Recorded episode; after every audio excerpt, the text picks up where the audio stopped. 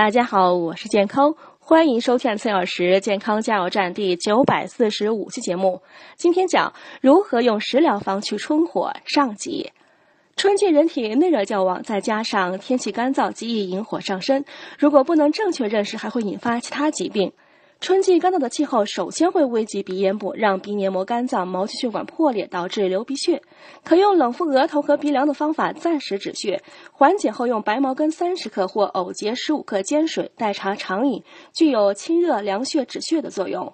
咽痛、发干、疼痛不适是春季人们最常出现的上火症状之一。